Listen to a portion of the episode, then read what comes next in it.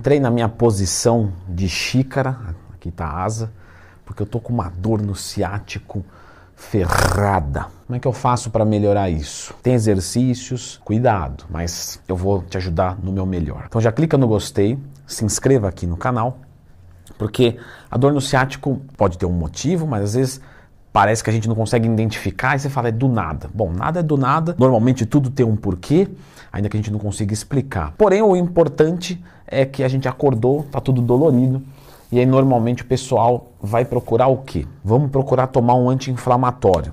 Olha, eu precisaria ser um médico e o seu médico para conseguir dizer exatamente qual dosagem, qual anti-inflamatório, se é necessário ou não, etc. Essa dor no ciático ela pode demorar alguns dias para se passar. Bom, então você pode procurar algum médico e ele te passar a, a, a, algum anti-inflamatório, bem como te passar também alguns manipulados da Oficial Pharma, a melhor manifestação do Brasil, a qual eu não tenho cupom, mas eu indico que você busque lá se precisar de qualquer coisa. Só que essa dor fica indo recorrente. Eu vou lá no doutor, vou lá, tomo meu manipuladinho da Oficial, tomo meu anti-inflamatório, mas não resolve. O que, que a gente pode fazer? Bom, o primeiro passo, pessoal, é simplesmente detectar o que causa essa dor no ciático. Então eu abri o vídeo falando sobre isso. Às vezes é difícil, às vezes a gente não sabe, mas tenta perceber. Sei lá, tem gente que quer dirigir muito, tem gente que quer ficar muito tempo sentado, tem gente que quer ficar muito tempo agachado, tem gente que quer ficar fazendo extensão e flexão de joelho de cócoras.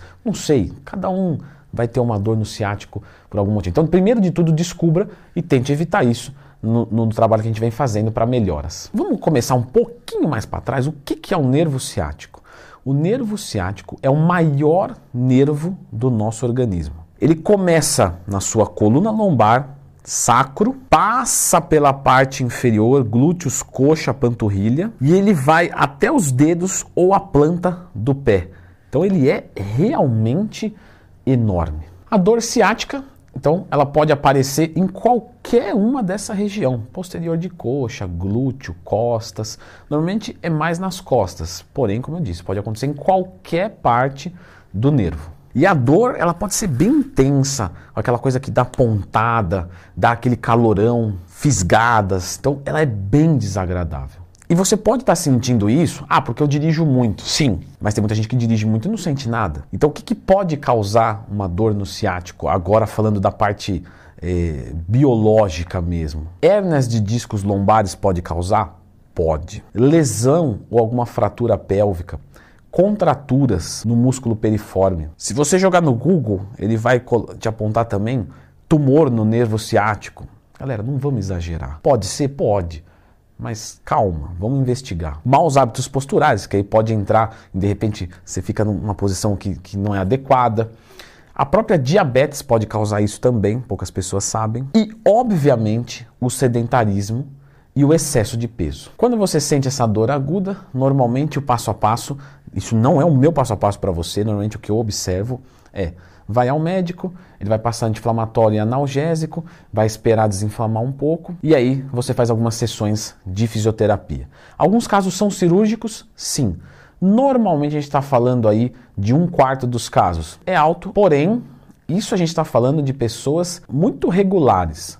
Quando você fala de uma pessoa que fica empenhada em redução de peso, em melhora de flexibilidade, em melhora de força, em melhorar sua postura onde esteja errando. Nós estamos falando de um indivíduo que tem grandes chances de não precisar de uma cirurgia. Isso tudo, lógico, somado a um trabalho de alguns exercícios que podem ajudar. Simplesmente ficar deitado no chão em decúbito dorsal. O que é decúbito dorsal?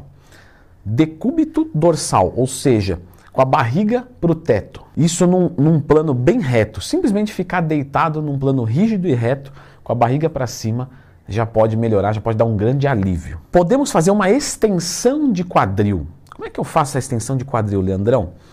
Você fica em decúbito dorsal do jeito que você estava, com a barriga para cima, e você faz um encoxamento do teto.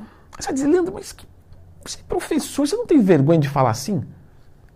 Você não entendeu? Meu compromisso é com você entender. Se você me acha polido ou não, aí é é conceito seu. Então você vai encoxar o, o teto, então você vai dar, você vai levantar a sua pelve, vai tirar a, a, a sua bunda do chão e vai trazer ela para cima. Você vai fazer uma elevação pélvica sem peso e vai sustentar ali na parte superior do exercício. Esse movimento deve ser feito sem peso, porque está dolorido, e lentamente. Então faz bem lento, coloca lá em cima, segura, dá aquela encoxada no teto, segura um pouquinho e volta. Então joga lá em cima, segura, vem descendo devagarinho, faz isso três, quatro, cinco vezes, dá uma descansadinha. E aí depois você pode passar para um terceiro exercício, que é ainda deitado, de barriga para cima, abraçar os seus joelhos e ficar ali segurando, tentando jogar o tronco para frente, para que você faça realmente um alongamento daquela parte.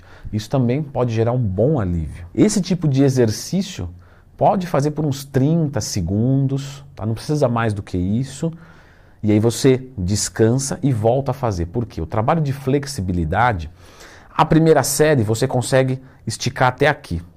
Se você ficar aqui 30 segundos ou um minuto, você vai ficar aqui. Quando você descansa, ele encurta um pouco. Só que quando você vem de novo, ele não volta a ser o que era no trabalho de alongamento, ele vai um pouco mais. Por isso que você fazer 5 minutos de alongamento seguido ou você fazer 5 séries de um minuto, 5 séries de um minuto é melhor. Então quando você vai fazer alongamento, pode se limitar em 30 segundos, que está excelente. Não precisa mais do que isso normalmente. Se tudo estiver indo bem, você pode ir para o nosso quarto exercício, que nada mais é do que tentar pegar a ponta das mãos e colocar na ponta dos pés sem flexionar o joelho. Tá? Isso é muito importante. Se você flexiona o joelho, você encurta a cadeia cinética posterior, você tira o processo de flexibilidade. Então você deixa o joelho reto e vem descendo com a mão, até onde der. Pô, Leandrão, só foi até aqui, só até a altura do joelho, eu estou muito encurtado. Tá mesmo. Porém, é aí que vai parar. Tá sentindo rasgar atrás? O posterior de coxa, então está certo. Só toma cuidado com esse exercício, porque se estiver doendo muito, isso pode agravar. Então, normalmente, quando você está numa crise, você não faz ele com tanta intensidade. Se tiver tudo bem, faz lá os 30 segundos, lembra do que eu expliquei, descansa, volta a fazer. Você vai perceber que cada vez você vai baixando um pouquinho mais. E o nosso último exercício, que é para alongar os músculos periformes, você vai pegar a sua perna esquerda ainda deitado e segurar com as duas mãos. E aí você vai pegar o tornozelo direito e colocar em cima do joelho. Então você vai cruzar a perna, só que você vai cruzar a perna deitado. Aí você deixa 30 segundos aqui, inverte, faz do outro lado e faz algumas sessões. Normalmente são esses cinco trabalhos que basicamente vão envolver flexibilidade para que você consiga começar a ter alguma dignidade. Porém, você precisa de um trabalho de fortalecimento muscular. E isso você vai fazer com musculação. Obviamente você não vai chegar lá e vai arregaçar com tudo, porque senão você não vai aguentar. Agora, que você deve cuidar do trabalho de musculação, com certeza sim. Leandro, mas como é que eu tenho uma dor, seja essa ou seja articular, e eu vou treinar? Porque o exercício vai me ajudar a ter menos dor, só que ele causa dor. Será que eu posso ou não posso fazer? Bom, então dá uma olhadinha aqui que eu fiz um vídeo sobre condições motoras limitadas e o treinamento de musculação. Dá uma conferida.